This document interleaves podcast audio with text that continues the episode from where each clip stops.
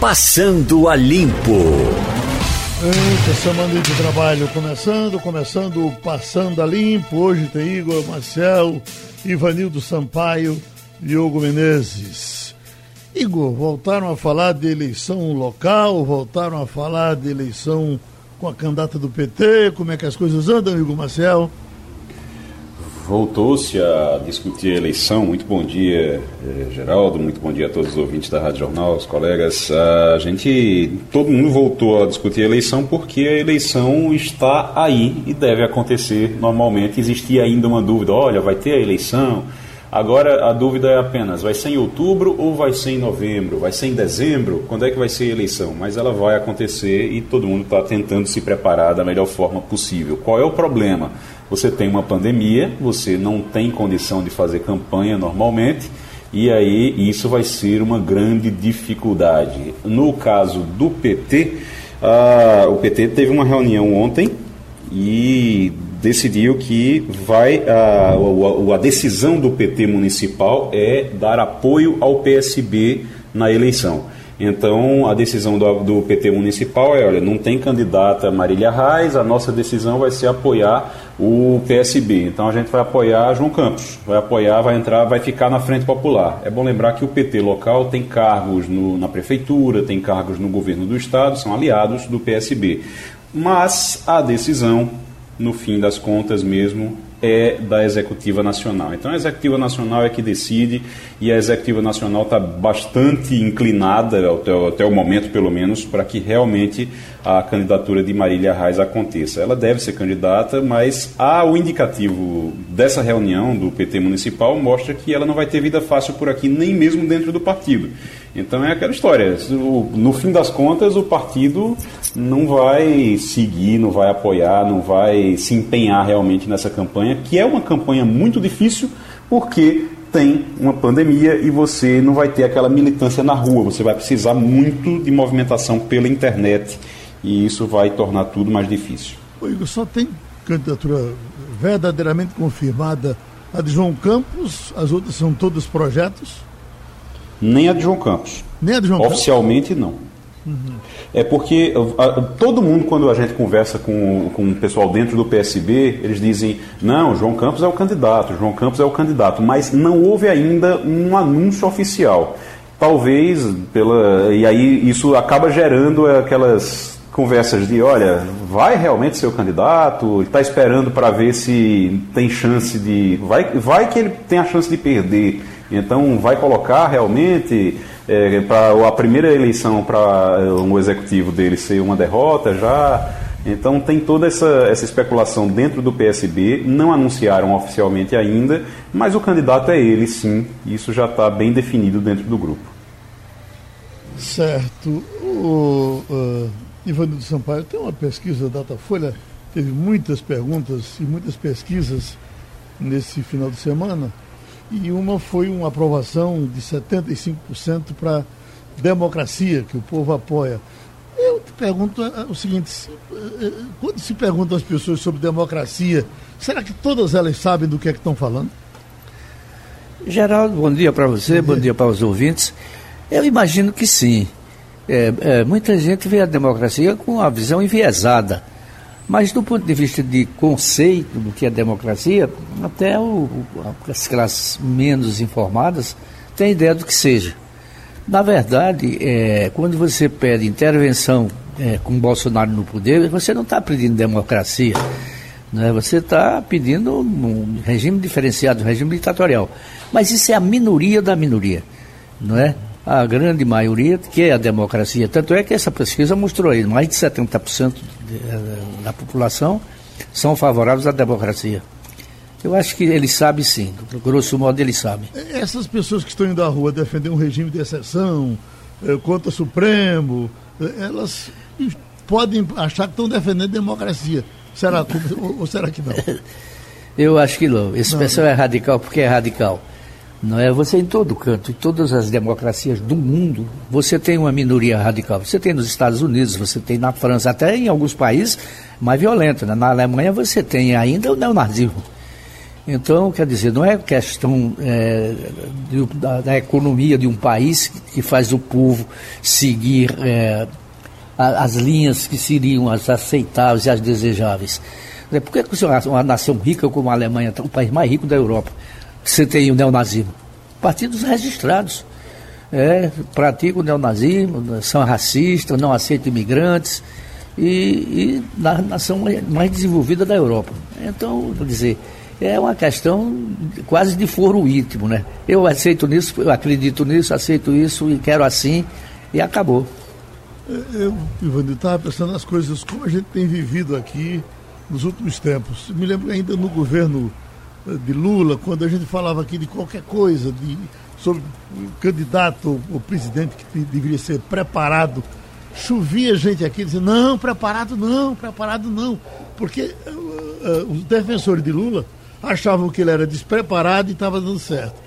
Quando é agora, o que você nota é o seguinte, quando se fala aqui em, em tortura, em alguma coisa, em milícia que liga isso a, a, a, Bolsonaro, aí vem um montão de gente, não, vamos defender isso, porque isso é que está certo, e não aquele outro regime que, enfim, a gente está vivendo em cima das exceções, porque na verdade, não, e, que, e você quer ver arrombar entre aqui um cientista uh, defendendo alguma coisa para que chova gente dizendo que não, quem falou aí foi um comunista, quem foi, foi um, um agitador. Eu queria saber quando é que a gente vai sair disso, Ivanildo. Olha, repare só, o presidente Bolsonaro, tudo quanto ele faz, não é de improviso não.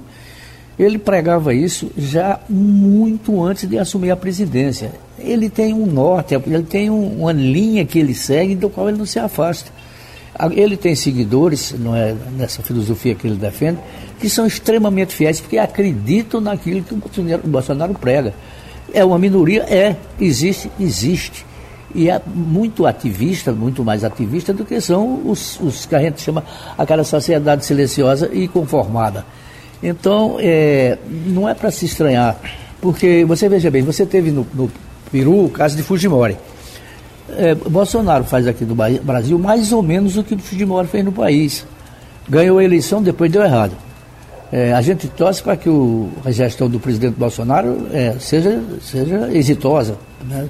Somos nós que vamos pagar o prejuízo se esse negócio der errado. Então, quer dizer, no, no Peru deu errado. Mas você tem, tem países hoje que Bolsonaro copia, por exemplo, a Hungria. Bolsonaro tem, no modelo húngaro, é um dos seus é, dos alicerces é, de, de, projeto de governo. Se vai dar certo na Hungria, não sei. Na Hungria é, resumiu-se muito a liberdade de imprensa, asfixiou-se os jornais que faziam oposição. É, o governo é declaradamente de direita, mas é extremamente apoiado. O que Bolsonaro pensa e quer é mais ou menos o um modelo da Hungria, que a gente é, se vai aceitar, não sei, quem decide é o povo. Mas ele tem uma minoria fiel que segue esses princípios. E a gente, que faz parte daquela maioria que não aceita, só tem como mudar isso através de um voto. É ter um candidato né, que reúna a sociedade que não aceita aquilo e que tenha um projeto de país, um projeto que faça é, a gente acreditar novamente no desenvolvimento, é, na saúde para todo mundo, não é? na igualdade de, de direitos para a sociedade, enfim, um bocado de valores da democracia que a extrema-direita não quer e nem pode fazer. Vocês que ouviram Fernando Henrique no, no fim de semana aqui, falou na sexta-feira e depois teve a repercussão aqui na Rádio Jornal, no Jornal do Comércio, no Brasil todo. Diogo Menezes, que, é que achou de Fernando Henrique? Oi, Geraldo, bom dia, bom dia a todos. É, Fernando Henrique seguiu a, a, a linha que ele sempre segue, né? É, ele foi é, é, mais ou menos naquilo que ele sempre pregou, da. da, da... Oi, oi. Tá, tá me ouvindo? Não? Tá... Bem. Alô? Ah, ah. Tranquilo, macho. Então deixa eu passar para Igor Marcel. Fernando Henrique, Igor Marcel, diga aí. Fernando Henrique, eu olha, eu acho que deu um show na, na entrevista que vocês fizeram com ele na sexta-feira. Eu acompanhei, acompanhei a entrevista toda desde o início. É, você, o Wagner, o Felipe. É, porque ele coloca-se de uma forma muito nobre. Eu até falei sobre isso na, na coluna durante a, o fim de semana. Ele coloca-se de uma forma muito nobre dentro do ambiente, dentro do palco político, é, Geraldo, porque você tem uma pessoa de quase 90 anos, como ele disse, que poderia ainda estar tá lúcido, ele fala muito bem sobre todos os assuntos, está completamente lúcido e ele poderia muito bem estar tá agora dizendo, olha, agora é a minha oportunidade, porque está tudo, sabe, ah, tudo complicando para todo mundo, viram que nada disso aí dá certo, então eu vou oferecer uma velha receita aqui para ver se eu me dou bem aos 90 anos de idade.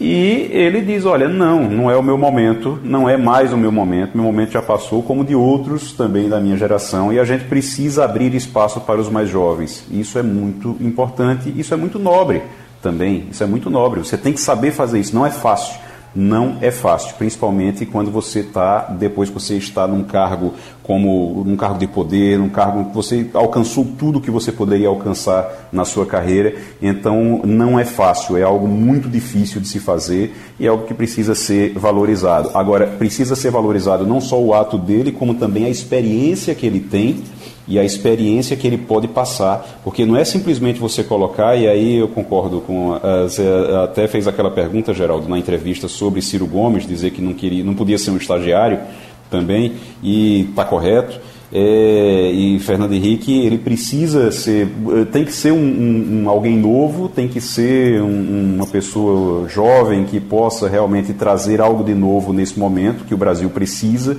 que possa se identificar com as dificuldades hoje mas precisa ouvir os mais velhos precisa ouvir o Fernando Henrique até mesmo se o Lula estivesse disposto a isso infelizmente ele não está mas se o Lula estivesse disposto a isso ele poderia também servir é, como um mentor para algum jovem que quisesse realmente seguir os passos dele. Infelizmente, ele não quer porque Lula não segue essa receita. Lula quer ser presidente até o. Ele quer continuar sendo presidente é, ser presidente de novo, mesmo não podendo agora. Então, realmente é, é complicado, mas é, precisa ser ouvido. O Fernando Henrique precisa ser ouvido nesse momento difícil que o Brasil atravessa. Agora, Ivanildo Sampaio, a, ele queimou a, a, geração até passando da geração dele. Ele queimou, deu, eh, ele só falou de Geraldo Alckmin porque eu puxei o assunto.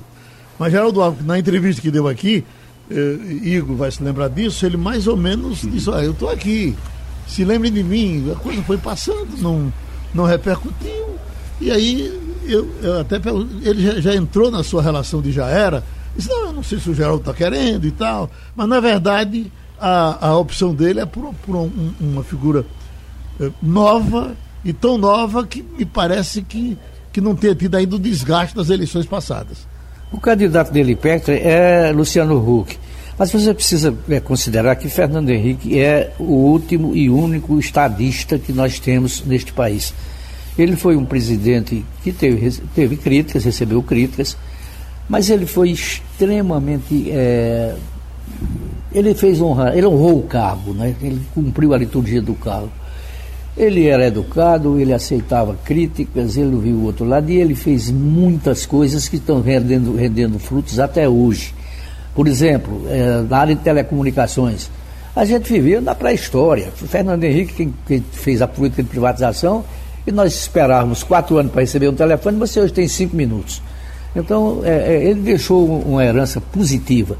E ele ainda hoje serve como conselheiro para muita gente do antigo, o partido dele que acabou-se, né? o PSDB é, praticamente fragmentou-se e hoje é é o arremedo daquilo que foi quando dominava a política brasileira. Ele não gosta de Lula, a recíproca é verdadeira, Lula não gosta dele. Ele não gosta de Ciro Gomes, até porque foi alvo de muitas críticas injustas de Ciro Gomes, que fala de todo mundo, tem a boca aberta e ninguém segura. Mas Fernando Henrique precisa ser. Agora voltou. Geraldo, voltei. Sim. Oi, eh, estamos, aí falando e, agora no, E ele é sim ainda o maior conselheiro que os políticos mais jovens têm para ouvir, uhum. pela sua experiência, pela sua história de vida e pelo que ele pode ainda contribuir em relação a, orientar, né, eu pelo menos sugerir proposta para esse Brasil desgovernado que nós temos aí. É, em alguns países, eh, os, os, os ex-presidentes tem um serviço a prestar. No caso dos Estados Unidos, por exemplo, se a gente quiser, os presidentes têm um, um conselho, são todos ouvidos. Até um tempo desse era Jimmy Carter o mais, o mais aceito entre todos eles, mas todos os, os ex-presidentes. Me parece até que perdeu um pouco a graça. Ultimamente, até esse conselho de lá está meio doido a partir de Trump. É, mas os Estados Unidos sempre deram muita atenção aos ex-presidentes. O que acontece, Geraldo, é que no, nos Estados Unidos, quando o ex-presidente sai do, do, poder, ele não faz mais política.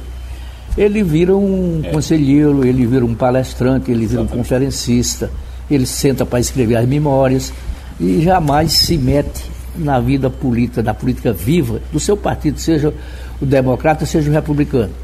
É, aqui não, aqui o Geraldo, só, só eu estava falando, caiu, e enfim. É, na verdade, o que o Fernando Henrique mostrou foi, como o Igor disse e Ivanildo pontuou muito bem também, é muito equilíbrio. Sabe aquela coisa que você é, sabe entrar e você sabe sair, e, e, por conta disso você é muito procurado por muita gente, você não vê ele atacando ninguém, você vê ele sempre muito sucinto, muito equilibrado e assim, é muito ciente daquilo que diz mesmo. É como que Igor disse, ele é uma referência para muita gente que vai procurá-lo. Então, é, é, não tem o que. O Fernando Henrique, ele não se, não se mete em polêmica, ele vai e tem sempre sim contribuições, coisas importantes que ele fala e que são realmente levadas em consideração por muita gente. Igor Marcel, tá aqui a manchete. Relatório do Tribunal de Contas da União mostra que 620 mil pessoas receberam auxílio emergencial sem ter direito. Já vem outra manchete que diz: políticos com patrimônio milionário têm auxílio emergencial liberado pela Caixa. Aí a gente pensa que isso é uma coisa só brasileira, não é. Eu estava vendo uma informação dos Estados Unidos dizendo que perto alguma coisa, uh, milhão e seiscentos mil americanos uh, receberam e lá o, a ajuda foi de 1.200 dólares. Então tivemos 1 milhão e 600 mil que receberam, uh, de, bom, mortos, exatamente, mortos que receberam. Então me parece que o mundo todo está variado, né? a gente está com um problema seríssimo de é, moral e ético. É um problema moral e ético que o, não é só uma questão brasileira, é uma questão humana, é uma questão mundial mesmo, infelizmente. Mas a gente falou tanto aqui, né, Geraldo, que ah, porque essa pandemia vai ensinar as pessoas a serem mais empáticas, a serem mais éticas, a serem. Isso não acontece por causa de uma pandemia, isso não acontece dessa maneira, isso acontece ao longo de muitos e muitos anos com a educação e com uma cultura adequada, com a cultura voltada para isso não é exatamente o que a gente esperava de uma pandemia. Dá um choque, claro, mas um choque de realidade. A gente vai mudar muitas coisas, mas em relação a, a, isso, em relação à índole, em relação ao caráter, a gente vai precisar ainda de outras pancadas para poder aprender. E isso, isso aí mostra. Você tem nesse relatório que você está citando, você tem gente que é milionário milionário. E isso me lembra, e, tá, e recebeu, e fez a, a, solicitação e recebeu o auxílio emergencial. Isso me lembra, sabe o que, sabe o que, Geraldo? Uma vez lá no interior, lá em Caruaru, na TV Jornal, a gente fez uma reportagem, um acompanhamento sobre o Bolsa Família, para ver eh, como o Bolsa Família ele é muito transparente, você consegue entrar no site do governo federal e consegue ver todo mundo com nome é, e CPF e tudo, quem é que recebe o Bolsa Família. Conseguia naquela época, você conseguia ver tudo. Então a gente começou a verificar nas cidades pequenas, tinha gente que era empresário, dono de supermercado, tinha esposa de vereador, é, gente que era da, da família do prefeito, é, é irmão de prefeito, tudo que estava recebendo Bolsa Família. Então você tinha, é, realmente você tem isso já com o Bolsa Família, por exemplo, há muito tempo. Então era de se esperar que o auxílio emergencial acontecesse a mesma coisa, infelizmente. Agora, Ô, Geraldo. Oi, oi. A gente tem nesse caso aí três vertentes. Então aqueles que têm dinheiro e não precisam e fazem, simplesmente para tirar vantagem, que foi isso que, que saiu é, nas matérias e que Igor comentou. Tem aqueles que sofrem golpes, né? Tem aquelas pessoas que pegam, tem um CPF ou tem um nome, enfim, utilizado de forma indevida e recebe, entre aspas, esse dinheiro sem nem saber, foi utilizado os dados dele. E tem também as falhas no sistema de dados. Né? Por, às vezes a gente fica e a gente fala muito aqui criticando de que é muito difícil, é, as pessoas não conseguem um benefício, uma coisa ou outra. Mas, pelo que me parece, existem falhas no sistema de dados, e aí não é só aqui no Brasil, como você citou o caso dos Estados Unidos, que é, propiciam esse tipo de golpe, esse tipo de fraude. Então são três vertentes que a gente tem. Aqueles que fazem por, por safadeza mesmo, porque querem receber e, e ter um bem indevido, aqueles que sofrem golpes e aqueles que têm as falhas nos sistemas de dados, né? O caso dos Estados Unidos, o que eles estão dizendo é que foi realmente uma, um, um, uma falta de cuidado e eles eh, tinham um cadastro e não, não, contaram os que tinham morrido a partir da, da, da confecção desse cadastro. E aí teve esse, esse, essa tempestade de, de, de, mortos que teriam recebido dinheiro. E, e, foi tão sério lá que parece que agora Trump está querendo novamente eh, eh dar a nova, a nova cota mas os democratas estão querendo reagir por conta desse desacerto na, uh, na primeira, uh, no primeiro momento de, de, de, auxílio. Aqui, vez por outra, a gente vê os órgãos federais, estaduais, enfim, fazendo campanha para fazer aquela campanha de vida, né? Para saber se a pessoa é viva, se não é, justamente para evitar algum tipo de coisa como esse. E até nisso, quando vai se fazer uma campanha de, de, de vida, de, de prova de vida que se chama, aparecem os golpistas para poder tentar burlar de novo também. O Geraldo. Oi, oi, Ivanildo. Eu sou um homem de boa fé. Eu quero muito mais crer que foi um erro de sistema, em grande parte foi um erro de sistema. Não acredito que um homem de, de classe média alta, com salário em torno de 28, 30, uma renda de 28, 30 mil reais, vá submeter a ficar numa fila imensa, que tem milhões de pessoas, em troca de 600 reais. Isso era a, maior prova de dignidade, de, de, de caráter que uma pessoa Oi, poderia apresentar. Agora, nesse Eu caso aí, Vanildo, eles não foram para a fila, não. Eles... Tem fraude, sim, mas há deve ter falha profunda do sistema. Nesse caso, eles não foram é, para a é fila, né? Eles, eles jogaram para a conta deles. Acho que é isso que quer dizer, né, Igor? É, não, é, não só isso, jogaram para conta deles, e isso acontece realmente. E, e, sobre aquele caso do Bolsa Família que eu estava falando, não é um nem dois, é, foram centenas de casos que a gente encontrou no interior do estado. E tem uma coisa, é pior ainda, porque esse é 600 reais, isso é mais da metade de um salário mínimo. No caso do Bolsa Família, era 150 reais, 160 reais. Então tinha gente que ia lá, empresários é, com supermercados nessas cidades, não são grandes redes de lojas, mas são supermercados grandes é, nessas cidades que simplesmente iam lá e recebiam para poder tirar 150 reais, 140, 150, 160 reais, que é a média do Bolsa Família, iam lá para retirar esse dinheiro. Então, políticos, o pessoal ia. A, a gente se surpreende com o, o baixo valor que, é, é, que faz com que o caráter seja colocado em prova. Às vezes não precisa ser muito, não. Bom, é, Ô Diogo, eu estava vendo aqui com uma certa curiosidade que os casamentos voltaram a acontecer uh, na Itália e os noivos não, não, não vão mascarados, eles vão casar sem máscaras. É, agora, tinha a informação de que o, a plateia que fosse para a igreja, essa teria, tem que ir de máscara, porque os casamentos já estão acontecendo. E eu fiquei pensando, e os padres? Eu estou vendo aqui, os padres também estão casando mascarados.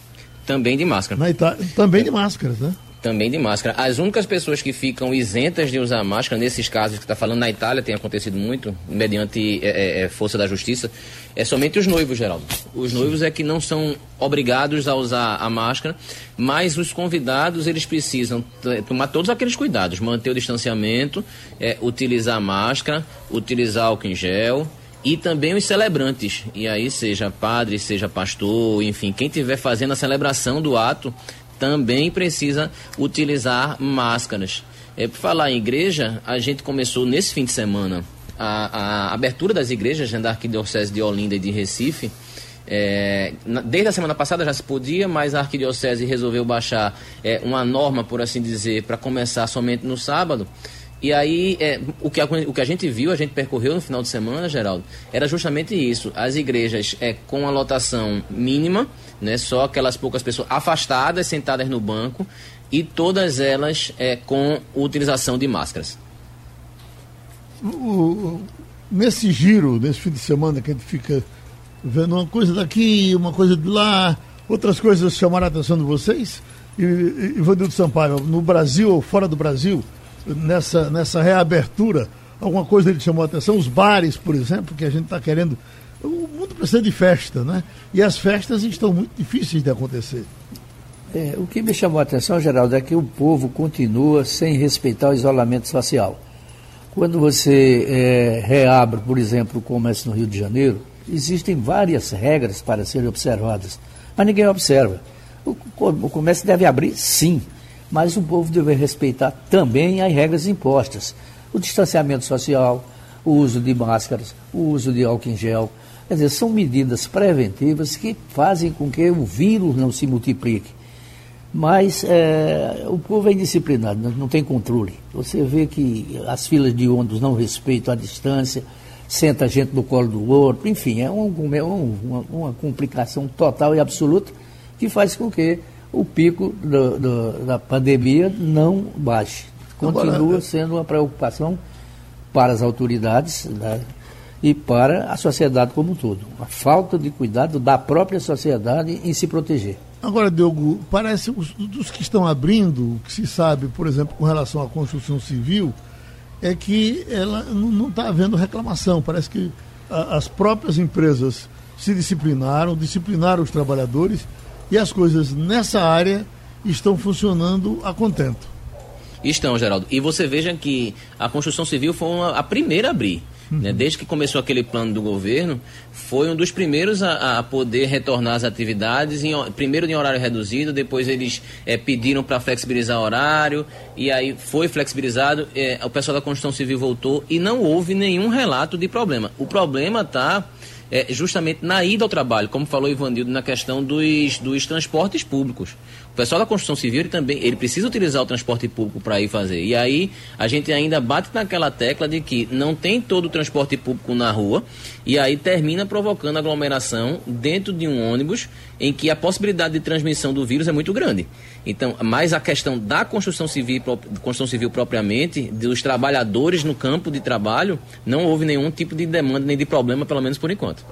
Igor, eu estive ouvindo um, um especialista falando sobre transporte, enfim, dessa nova convivência, uma coisa até meio bem lúcida, que a gente fica pensando, pelo que a gente está vendo agora, como é que vai ser daqui para frente. Ele diz que, por exemplo, aquilo que a gente imaginou até uns cinco meses passados, uh, o ano passado a gente falava muito disso, uh, uh, na questão, por exemplo, do transporte público já se notava um abandono do carro particular e um, um investimento maior em, as pessoas deixando o carro em casa, pegando Uber, etc. Diz que agora vai ter um revestrez enorme, as pessoas vão voltar a valorizar a compra do carro, vão correr atrás do carro.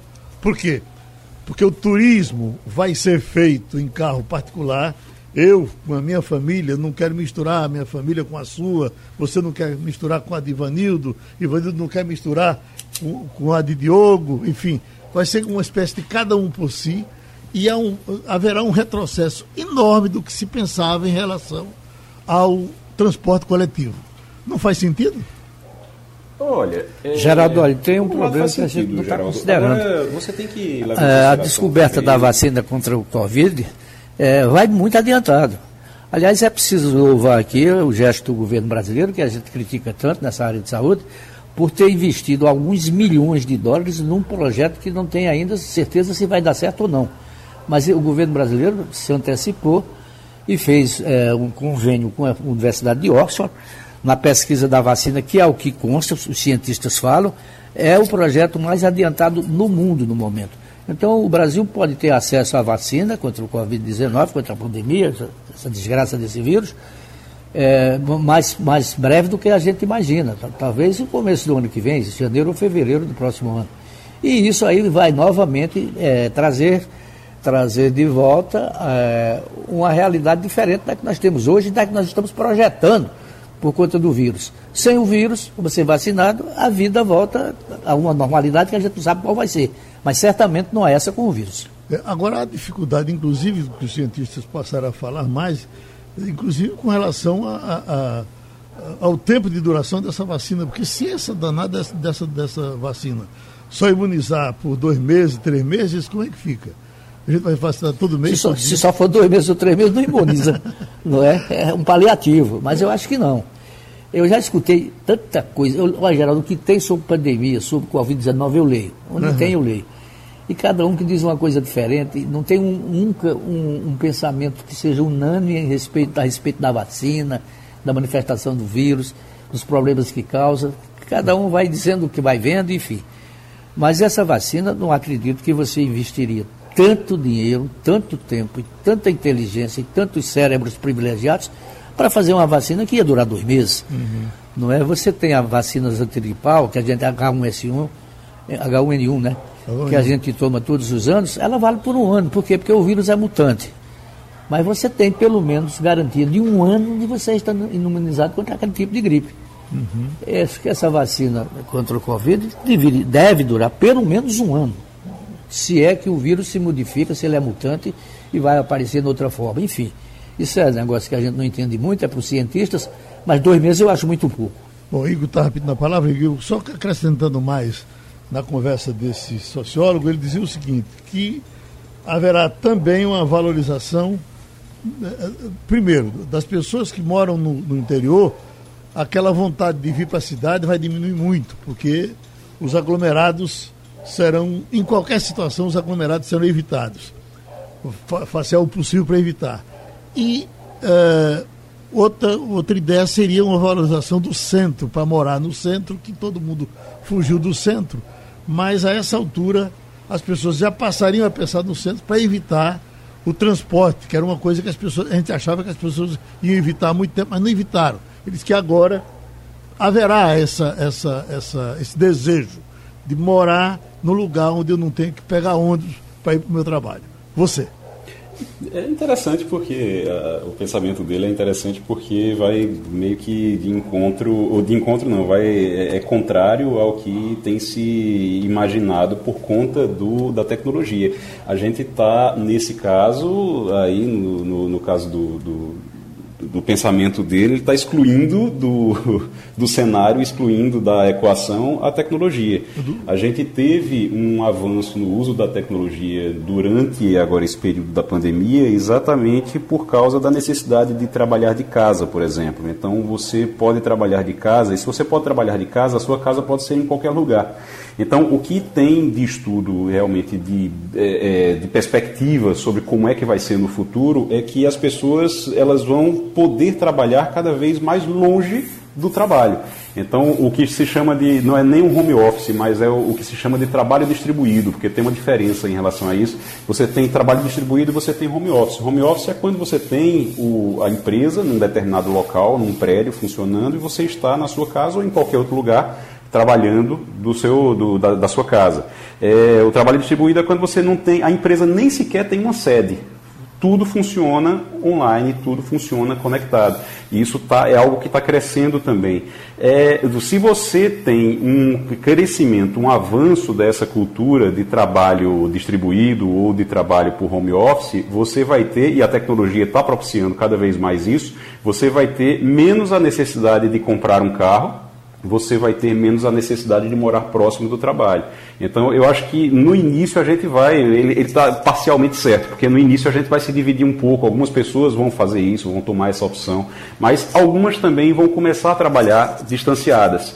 Então, isso talvez seja, com o avanço da tecnologia, com a facilidade que as pessoas vão ter cada vez mais para atuar nisso, eu acho que talvez a gente tenha uma surpresa em relação a isso. Talvez é, a gente tenha menos gente no, nas ruas, menos carros e a gente tenha realmente menos pessoas, as pessoas morando, na verdade, mais distanciadas. Você pode, por exemplo, trabalhar na capital, mas você morar em, sei lá, em Sairé, em Serra Talhada, onde você quiser morar você vai poder morar numa cidade mais tranquila, é, numa cidade que tem uma qualidade de vida melhor para você, para sua família e vai poder trabalhar normalmente talvez a gente tenha uma mudança em relação a isso. Não é de imediato, é bom dizer isso também, Geraldo, porque às vezes as pessoas pensam, ah, quando acabar agora a pandemia e as coisas voltarem ao normal, vai ser tudo agora na tecnologia. Não, não é assim. É como se a, é como se a pandemia tivesse apresentado para a gente cenários diferentes. Você só enxergava aquilo, você enxergava aquilo de você ir para o trabalho todo dia, de você sair tal horário, voltar tal horário. E agora você tem cenários diferentes. A partir desses cenários, no futuro a gente vai poder escolher, cada empresa e cada trabalhador vai poder escolher se vai trabalhar daquela forma ou não. A gente agora tem um leque de opções para decidir. Essa, essa coisa, Igor, você, na, Diogo, você que está trabalhando em casa, essa coisa do trabalhar em casa, ela foi muito além da classe B, porque a impressão que eu tenho é que quando ela chega a, a B, ela mais ou menos para e você tem um, um, um mundo enorme aí do, do classe D para baixo que, que vai ter que ir para a rua mesmo, ele não, não vai poder trabalhar de casa. O que, é que, você, tá, o que, é que você acha? A impressão que eu tenho é essa também, Geraldo. A impressão que eu tenho é essa, até porque, veja, não é todo mundo. Para você trabalhar em home office, você precisa ter uma função em que você trabalha no computador, em que você. Que, por exemplo, a gente aqui com o jornalismo, a gente faz muito isso. Mas o que é que a gente vê na rua hoje? Muita gente saindo porque precisa trabalhar. Tem gente que você tem que trabalhar lá no, no, local específico, tocando nos materiais que você trabalha, estoquista, enfim, tem muita coisa disso sim. Então, é, é como o Igor disse, acho que as empresas elas estão meio que se preparando e se adaptando. Cada uma vai fazer de acordo com o que é a sua necessidade. E aí, de acordo com a necessidade da empresa, é que vai virar necessidade também do empregado. E aí ele não tem, ele pode até se programar hoje, ah, mas eu vou ficar em home office. E daqui a pouco a empresa perceber que não, não é home office que a gente precisa de você. O seu trabalho específico, eu preciso de você aqui trabalhando fisicamente. Mas a gente tira essa questão que você disse é, de, de, de classe AB mais home office, quando você vai descendo para outras camadas não tem tanto, é, pela quantidade de pessoas na rua, pela quantidade de transporte público lotado, que são as pessoas que utilizam esse tipo de modal. Então, é, é, é mais ou menos isso que você disse mesmo. Saque emergencial do FGTS começa nessa segunda-feira. Já estão divulgando o calendário, daqui a pouco a gente fala dele. Agora já estamos com Eliane Cantanhede. Mas, Eliane, na semana passada, quando saiu a definição pelo ministro da Educação, é, aqui nesse Passando a Limpo foi uma vibração danada de grande parte. Eu, por exemplo, porque ele um simpático, aquela cara de avosão, é, aquela disposição de conciliar. No momento que ele disse, olha, se me botarem para fazer ideologia, eu nem, nem, nem vou saber fazer, porque eu venho de outro barro. Uh, aí eu fiquei muito contente com isso. E depois ele apareceu se perdendo em detalhes tão bobos que não dependeria daqueles detalhes para ele ser ministro. Por que, por que foi que isso aconteceu com ele e até que ponto ele se queimou com esses diplomas que ele disse que tinha e não tem? Bom dia, Geraldo, é, colegas, ouvintes. Olha, é uma tristeza isso, é uma tristeza porque depois de Vélez Rodrigues, depois de Weintraub, depois de um ano e meio do MEC é, jogado dessa forma é, horrorosa, sem caminhar, sem nada. Foi muito triste, porque, como você disse, Geraldo, foi muito bem aceita a nomeação dele, porque ele não tem nada a ver com Olavo de Carvalho, com o grupo é, ideológico, com nada disso, e tinha o tal do currículo robusto, que a gente tem que lembrar que, inclusive, o presidente Jair Bolsonaro divulgou nas redes sociais, né, aquele é, currículo robusto. E no fim o, o, o, currículo está esfarelando, não sobra pedra sobre pedra, porque ele não tem é, o, o doutorado em Rosário. Bastava ele botar lá no currículo dele que ele tinha os créditos na Universidade de Rosário para o doutorado, ponto. Agora, quando ele disse que tinha o doutorado, primeiro, não é verdade. E segundo, ficou pior ainda, porque o reitor da universidade disse que ele tomou bomba, ele foi reprovado na tese. E quem não tem doutorado não faz pós-doutorado. Portanto, o pós-doutorado dele na Alemanha também está em xeque e agora a história do, do plágio no próprio mestrado. Ou seja, mestrado em dúvida, doutorado esfarelou, não existe, e, portanto, o pós-doutorado também não. Ou seja, ele tem uma graduação. Ele poderia ter, é, ter o, é, ser ministro sem nenhum desses títulos, mas ele com esses títulos mentirosos, fraudulentos, dificulta muito. O Palácio do Planalto estava na maior correria, sem saber o que fazer, porque estava todo mundo feliz com a repercussão positiva e agora tudo isso veio por água abaixo, né? Porque é, é, é uma questão de mau exemplo, inclusive. Agora, a gente tem que lembrar que não é novidade. A Dilma Rousseff disse que ela tinha um mestrado da Unicamp, que ela nunca concluiu. O Witzel, o governador do Rio de Janeiro, disse que tinha mestrado em Harvard, que ele nunca fez. Enfim, eu, as pessoas mentem o próprio currículo, é meio meio patológico isso, né? E fica muito feio pelo exemplo. O ministro da Educação, que frauda currículo, é, a situação dele ficou, é, vamos dizer, periclitante. Você acha que o cargo corre risco de se trocar por, mais uma vez? Corre risco mais uma vez. Pelo que eu vi no Palácio, eles estão tentando segurar e estão tentando ver como é que fazem para sair é, das cordas e tentar dar é, notícias positivas, escolher uma equipe é, forte, é, bem aceita no meio acadêmico e tal, mas é, todo mundo está com medo de que essa coisa continue, continue e não dá para ter mais um ministro é, nas manchetes todo dia de forma muito, muito negativa. Uhum. Diogo Menezes?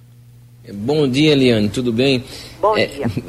Tem essa história que você estava falando aí do ministro, e, e, ainda nessa na questão do clã Bolsonaro, na verdade, das pessoas que estão próximas ali a Bolsonaro, a gente teve essa semana agora, passada a decisão do Tribunal de Justiça do Rio, né, que deu, por dois votos a um, foro privilegiado a, a, a, ao Flávio Bolsonaro. Deu muito o que falar, mas existe, existe a expectativa de uma derrota no STF. Pode ser uma derrota mais para o governo do Bolsonaro? Pode ser sim. Você sabe que hum, essa decisão dos três desembargadores do Rio foi a, eu acho, né, na minha opinião, foi a coisa mais impactante que é, houve aqui no, no, no, no, Palácio do Planalto. Né? Essa confusão toda de prisão de Queiroz, de mentiras do, do Frederico Wassef, que era o advogado, e agora essa decisão. Vocês viram que desde a prisão do Queiroz, o presidente Jair Bolsonaro mudou. Né? E e essa decisão do TJ do Rio, ela tende a cair.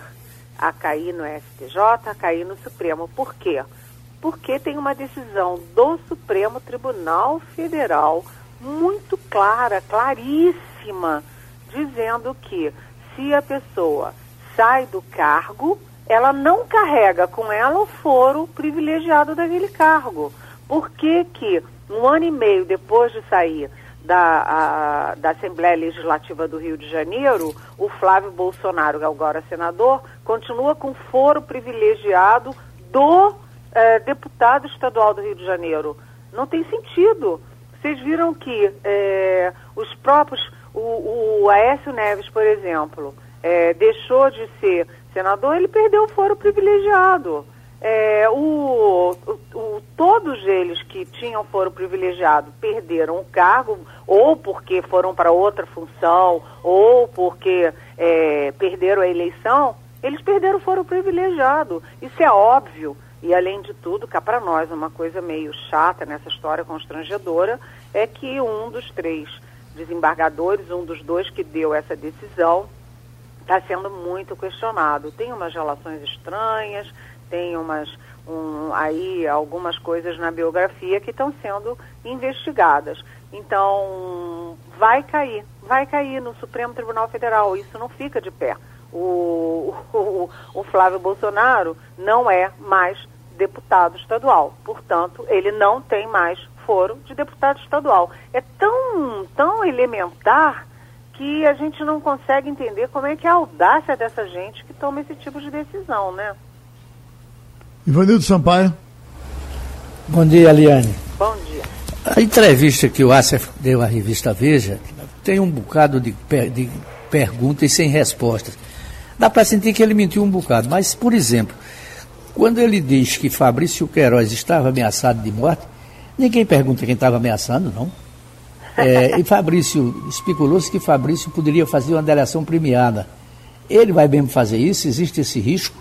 E se é, ele estava sendo ameaçado de morte, quem era que ameaçava? São perguntas, Eliane, que ficaram sem resposta. Como é que você vê isso? Olha, o ACF, é, nós todos que estamos aqui, se a gente conhece o ACF, se a gente tem relações com ele e tal, a gente não vai levar ele para dentro da casa da gente, porque ele é um personagem muito peculiar, digamos assim, né? Vocês verem, vejam que ele é um mentiroso quanto mais, as mentiras mais sabe? Assim, inacreditáveis. Ele fala com a maior cara de pau. É, ninguém levaria ele para casa. O, o, o, surpreendente, o chocante dessa história toda é o presidente Jair Bolsonaro meter esse camarada dentro, não apenas do Palácio do Planalto, onde ele vivia lá, e também dentro da própria residência oficial, no Palácio da Alvorada. E fazia ter esse camarada que não tem currículo nenhum, que é um advogado que não tem história, que não tem casos importantes, é ser o advogado do presidente da República, advogado do filho do presidente da República, um senador, sabe? É tudo muito estranho. Agora, ele atribui a forças ocultas, aí forças ocultas que matariam o Queiroz para prejudicar o presidente da República. Ninguém deu um tostão furado por essa história. Que forças ocultas? Quem? Como? Onde? Que indício ele tinha? Ou caiu um raio na cabeça dele e ele uh, deduziu isso? Agora, no caso da delação premiada, há uma preocupação enorme, porque o ACF não é o Queiroz. O Queiroz tem uma ligação com o presidente Bolsonaro de décadas. Né? Eles são amigos. Né? Os Bolsonaros empregavam a família inteira do, do, do Queiroz, a mulher, a, as filhas, nos gabinetes. O Queiroz é que tinha o controle todo das finanças ali, do gabinete. Dizem que não apenas do gabinete, mas da própria família. Ou seja, o Queiroz tem uma ligação de fé ali com os Bolsonaros. Não é o caso do ACF. O ACF é um arrivista é, que ninguém conhecia, que chegou de repente, aparece na vida dos Bolsonaros em 2018, ou seja, qual é o compromisso que esse camarada tem com eles? E ele, o grande temor agora é, é primeiro, o Queiroz, é, mesmo com essa ligação de fé, está alquebrado, chegou chorando na cadeia, está muito deprimido. Segundo a mulher do, do Queiroz, é, que é a Márcia Guiar, que está com mandado de, de, de, prisão. Ou seja, ela é um risco. E esse é o ACF, porque esse é o ACF, inclusive, pode mentir, sair contando coisas do arco da velha. Ou seja, muito fio desencapado. E os principais fios desencapados do Bolsonaro são no Rio de Janeiro, onde a gente sabe que a situação é toda muito, vamos dizer, porque somos elegantes, que é uma situação muito complexa né? É, inclusive envolvendo o Witzel, que pode ter impeachment, tudo muito conflagrado, e ele já mexeu na Polícia Federal mais de uma vez lá, é, conhece as, as polícias, o Queiroz era policial, o Adriano, que foi morto é, e, com, e, foi homenageado, né, condecorado com medalha pelo Flávio Bolsonaro, as, a, é, a, a, mãe dele, a mulher dele tinha, eram, eram empregadas nos gabinetes dos Bolsonaros, enfim, tudo isso é muito, vamos dizer, preocupante, são fios desencapados e ficam pairando no ar, porque a qualquer hora a gente pode ter aí uma bomba vindo de qualquer lado desses aí. Olhando, seguindo a filosofia de que o lobo perde o pelo, mas não perde o instinto, essa coisa do Bolsonaro calmo, paz e amor que a gente está tendo já há alguns dias, vai até quando? Ele já nesse fim de semana teve alguma coisa aí com uh, uh, Rodrigo Maia, que ele não gostou, naquelas propostas de, de aumento do, do auxílio, e ele já respondeu pelo, pelo Twitter que ele estava querendo derrubá-lo, então com um pouco mais de calma, mas na mesma, na mesma linha. Que eu fico perguntando por que, que ele respondeu aquilo na mídia social, você de ligar para o caso, velho, a gente não está com uma nova convivência agora, por que, que, por que, que não foi feito assim? Olha, é, o Jairzinho Paz e Amor é um personagem que veio por duas circunstâncias. Por uma, É, o Bolsonaro está muito acuado. Ele tá, ele agora bateu, sabe? Bateu fundo. Quando bateu no filho dele, bateu nele, né? A prisão do Queiroz mexeu muito com o Bolsonaro. Isso é um lado. Outro lado é que a área militar do governo também mudou de posição. A área militar é, que vinha a, aquecendo a tudo que o Bolsonaro mandava, tudo que seu mestre mandar, a, botou um pé na, na porta, estabeleceu limites. A área militar não fala, você pode falar com 10 é, oficiais aqui em Brasília. Nenhum dos 10 vai abrir a boca sobre Flávio Bolsonaro, sobre Queiroz. Não temos nada a ver com isso, é uma resposta padrão. Além disso, eles agora não querem mais ninguém é, com, da, da, ativa no governo. O, o general Ramos do Palácio do Planalto vai passar para reserva, já comunicou por pressão, porque ele não queria. E o Pazuello, que é o ministro interino da Saúde, eu apurei na sexta-feira, ele disse que volta para a força em três meses, ou seja, ele não vai ficar é, como general da ativa, como ministro. Então, duas coisas. Uma, o medo do Bolsonaro, o, ele sentiu o golpe, acusou o golpe. E o outro lado, a área militar também botou um pé na porta ali, mostrando limites. Agora, quanto tempo o Bolsonaro vai aguentar sendo Jairzinho, paz e amor? Essa é a grande dúvida. Ele, há três semanas, não participa mais de manifestações golpistas lá na frente do palácio. Ele parou com isso, ele chegou a andar de helicóptero, cavalo, não sei o quê, e agora parou com isso. É uma coisa. Se vocês olharem as expressões dele nas né, quando ele se manifesta, ele agora está mais calmo, com a voz mais baixa, ele está num tom mais gentil e até o gestual dele está mais calmo. E essa coisa do, do, da, da, do auxílio, que ele teve aí uma divergência com o, o Rodrigo Maia, o que todos eles dizem é o seguinte, que não o Bolsonaro vai parar de atacar, né? Aquele ataque todo dia de manhã, que ele também parou de parar ali no, no cercadinho com os os militantes bolsonaristas. Ele parou de atacar. Mas a divergência sobre projetos, a divergência sobre valores de uma proposta, um, é, uma lei, etc., isso vai continuar e ninguém acertou que não iria continuar. Agora, vamos ver até onde vai o pavio do presidente, que é curto, né? Igor Marcel Eliane, é, muito bom dia. Só antes de fazer a pergunta, você estava falando do currículo do professor Carlos Alberto Decotelli, que é o ministro da Educação.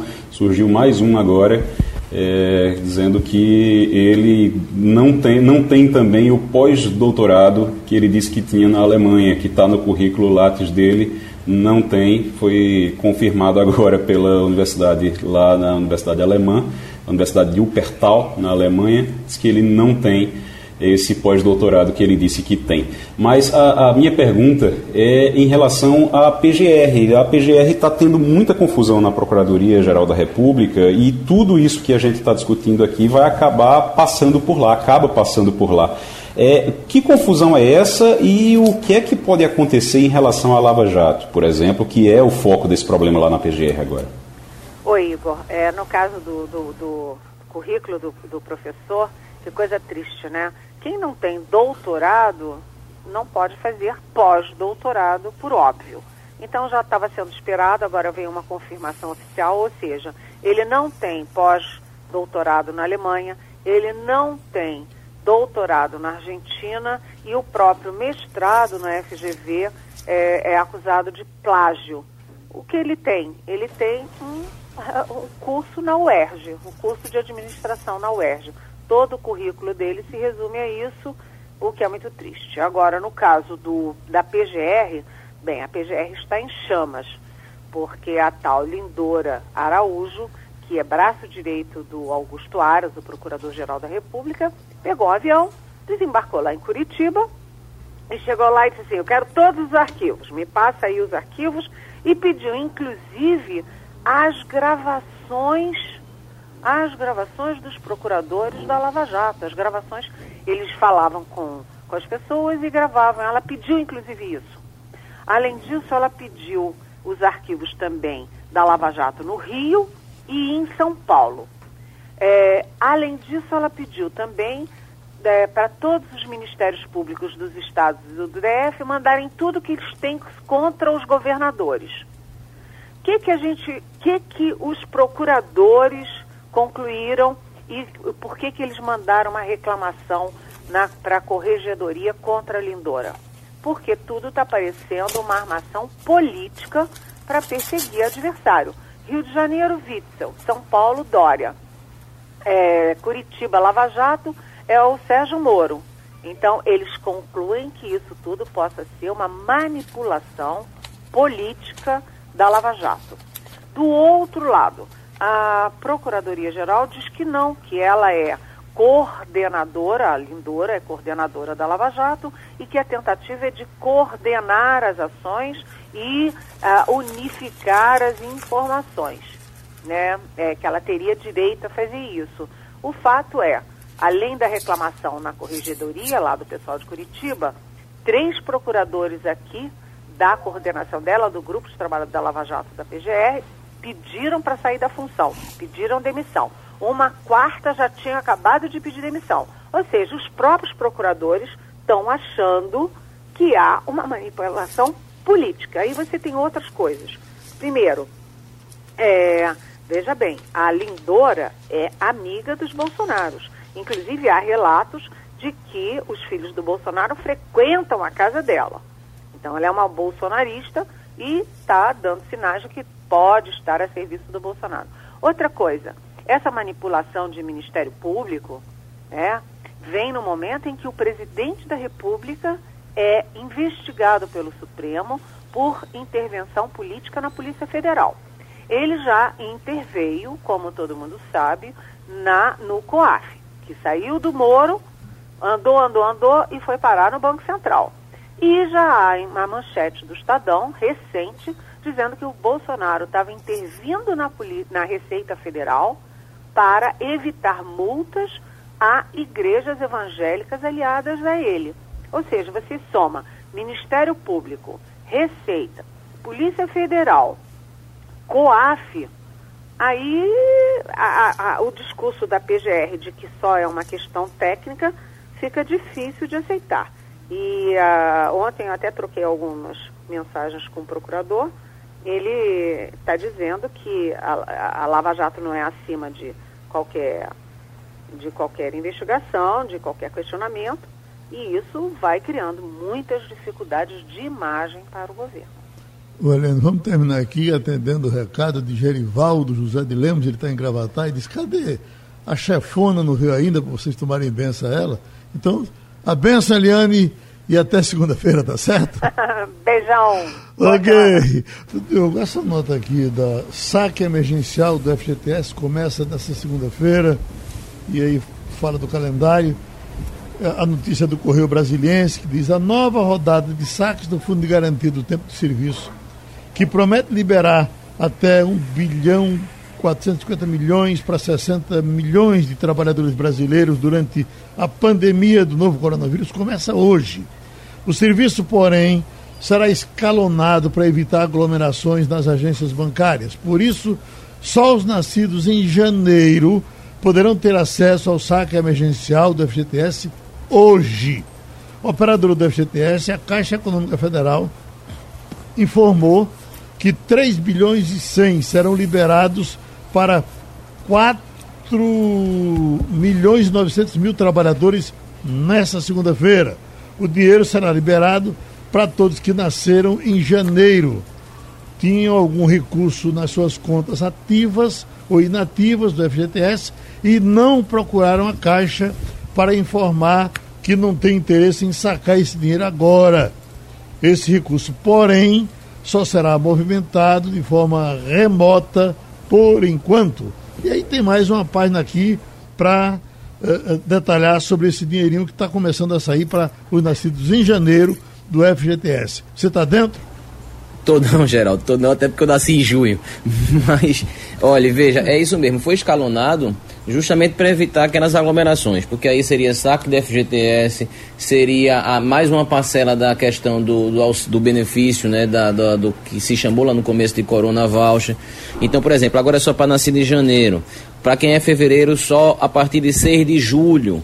E aí vai sendo semana a semana para poder evitar que vá todo mundo de uma vez nas, nas agências da Caixa, provocando aglomeração e aí sendo um, um prato cheio para a disseminação do, da Covid-19. Então, para fechar essa manchete aqui, olha, é do Globo. Sem beijo nem abraço, como serão feitas as gravações de TV com a flexibilização da quarentena? Então, aquele, aquele seu sonho de ser ator para dar beijo bonito, uh, uh, fica para depois, viu, viu, Dil? Tá certo. ok? Tá certo. Terminou o Passando a Limpo. Passando a Limpo.